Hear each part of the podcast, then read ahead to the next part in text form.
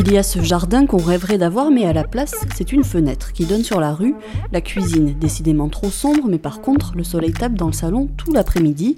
Il y a les chanceux dans une grande maison, les étudiants dans 9 mètres carrés, il y a les citadins qui rêvent de nature, les ruraux qui ont envie d'animation. Un mois de confinement et on redécouvre nos intérieurs et l'importance de notre cadre de vie. Alors aujourd'hui, nous avons donné la parole à Anna Schaffper, architecte franco-suédoise reconnue internationalement forcément que l'architecture, il, il nous met en place. Il peut nous contrôler, mais l'architecture peut aussi nous libérer. Bienvenue dans Laissez passer. Anna, euh, bonjour. Est-ce que pour commencer, vous pouvez me dire où est-ce que vous êtes confinée? Oui, bonjour Maud. Donc, euh, je suis euh, confinée à mon habitation principale qui est à la Bastille de Villefranche. Euh, je dis toujours que c'est exactement au centre euh, du département euh, des Pyrénées-Atlantiques. donc on est au, au centre entre en équidistance de Pau et de Bayonne. Là, vous êtes donc dans votre maison qui s'appelle la maison Ouré. c'est un exemple de votre travail architectural. Euh, est-ce que vous pourriez me, décrire cette maison en, quelques mots? Euh, Cette maison, c'est une maison où euh, on habite dans la nature, complètement avec la nature et les saisons et le temps, on a du temps. La maison est construite, c'est une vieille ferme que nous avons rénovée et euh, on n'avait pas un très grand budget et j'ai reçu le, le, le, souci économique euh, en faisant la moitié de l'espace euh, à l'extérieur. Donc, nous vivrons pratiquement une grande partie de la journée à l'extérieur. Et voilà. C'est donc un exemple de votre travail. Si vous deviez résumer votre style architectural, entre guillemets, l'architecture que vous prônez, ça serait quoi?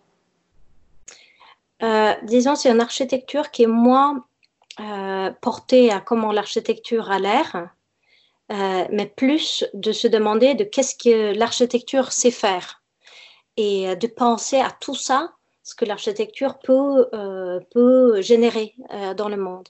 Et de dire qu'effectivement, ce n'est pas une architecture, c'est pour ça que notre agence s'appelle encore, c'est une façon de voir l'architecture pas comme un objet fini, mais comme un organisme, un peu comme nous, comme un être vivant et qui interagit avec les êtres qui habitent dedans. Et donc, du coup, de laisser la plus de liberté aux habitants qui habitent dans ces maisons-là pour que eux puissent continuer à inventer et euh, explorer euh, la maison. Et la maison en soi, comme il est vivante, euh, lui aussi, continue à s'inventer. Vous parlez beaucoup, quand vous parlez de votre travail, de, liberté justement et aussi de réappropriation des campagnes. Euh, vous dites notamment qu'il serait bien d'arrêter de construire des lotissements pour euh, revenir plutôt dans les villages. Euh, est-ce que ce genre de préconisation, en ce moment, c'est quelque chose qui prend tout son sens? Je pense que cette crise de Corona, il est lié je pense que ce n'est pas un débat, hein. c'est les changements climatiques, la perte de biodiversité, de déforestation. Et il faudra que nous vivons différemment. Et euh, il faut qu'il y ait moins de transport et il faut que nous habitons euh, là où on peut se nourrir directement.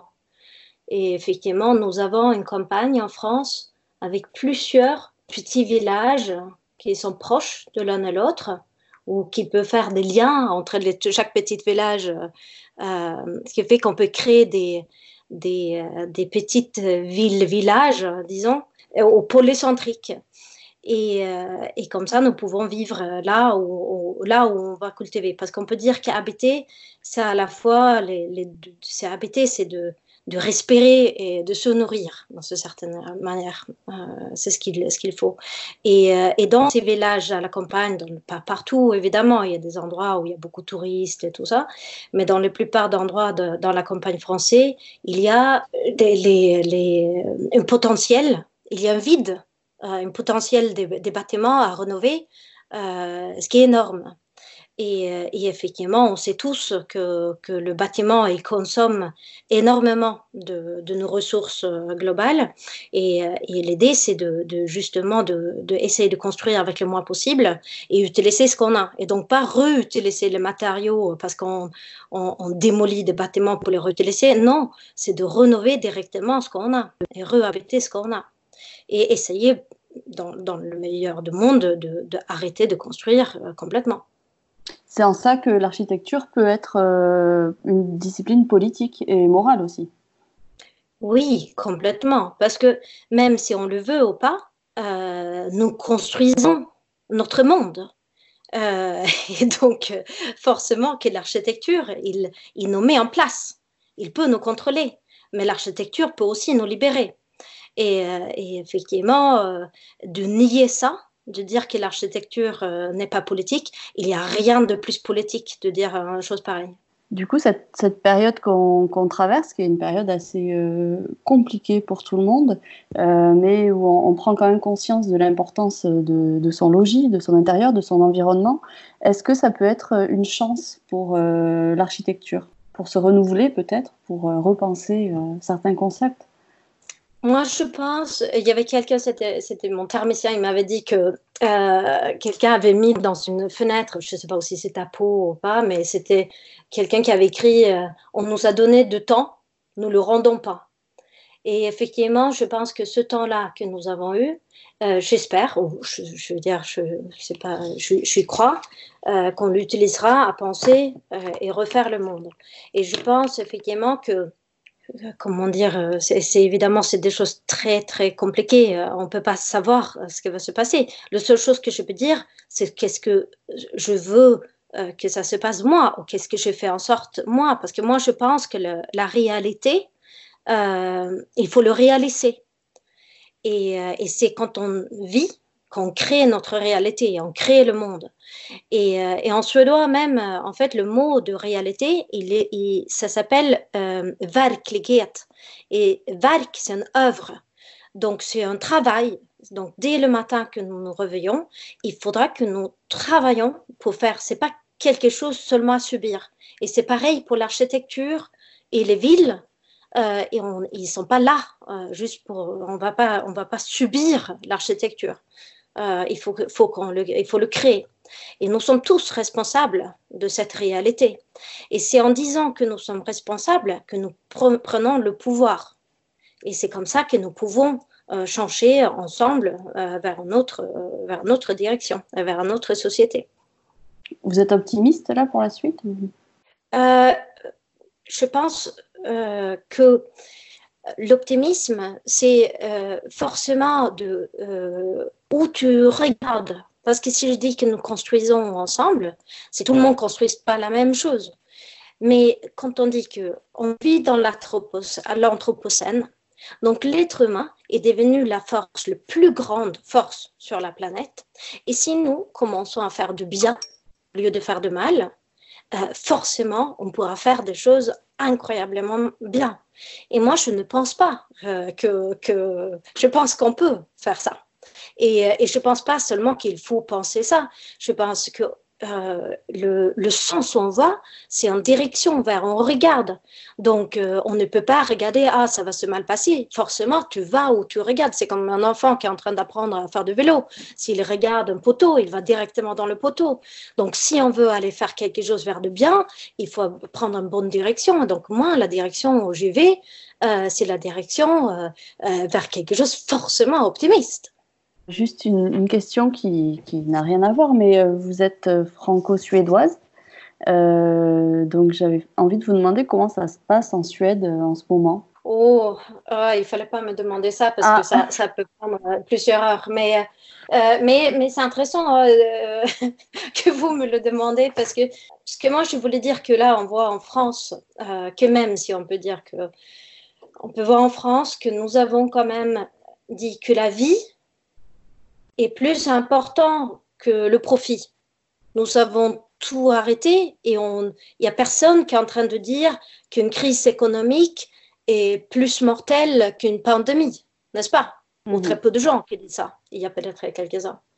Euh, en Suède, malheureusement, parce que la Suède est connue pour une modèle suédoise et tout ça, c'est pour ça que tout le monde sont complètement complexes ou perplexes devant, leur comment ils sont en train d'agir, parce que c'est le seul, le seul pays qui n'a pas fermé les écoles. C'est le seul pays qui, ou pas le seul, mais le seul en Europe, qui n'a pas fermé les écoles, qui ne, euh, où tout le monde sont encore en train de boire du bière dans les cafés. Euh, et je pense, en fait, euh, je vais être un peu dur, ça c'est un mélange donc entre un néolibéralisme qui est arrivé après la crise 2008, où ils ont privatisé tout, la santé, ils l'ont tout démonté, euh, ils ont démonté tout le pays. Et effectivement, donc c'est malheureusement un, mélange entre néolibéralisme et aussi une, ancienne. Oh, mais il faut pas parler de ça, c'est tellement négatif. Hein. Mais, mais, mais c'est pas parce qu'une pays ou, pas, ou, quelques personnes a pris une mauvaise voie que ça ne peut pas changer, évidemment. voilà. Et après, je pense aussi que la, la Suède, c'est pas seulement un cynisme total qu'ils sont prêts à, parce que c'est ça qu'ils vont ils vont aller vers une immunité une immunité de groupe. Donc ils, ils, se disent quand le, le, corona revient en octobre, euh, ils vont et, ils vont être immunisés en fait. Mm-hmm. C'est ça. Euh, mais donc du coup, euh, il va y avoir une perte quand même très grande. Dernière question, on pose la même question à, tous nos invités pour finir. Est-ce que vous auriez une musique ou un livre ou un film à, nous conseiller pour traverser cette période? Oui, moi j'ai lu pendant ce temps-là euh, un livre de Georges Didier Berman qui s'appelle pour c'est drôle, il s'appelle comme notre agence un peu pour commencer encore. Et c'est un livre justement sur l'hospitalité, euh, sur euh, nos racines qui sont plutôt euh, comme des tourbillons qui vont vers le, vers le futur. Et il, est, il est très personnel et à la fois très, très, très, très pour tout le monde. Voilà. Très bien. Merci beaucoup, Anna. Vous pouvez découvrir le travail d'Anna Schaffer sur le site du collectif Encore et retrouver tous nos podcasts sur nos applications et le site sudouest.fr.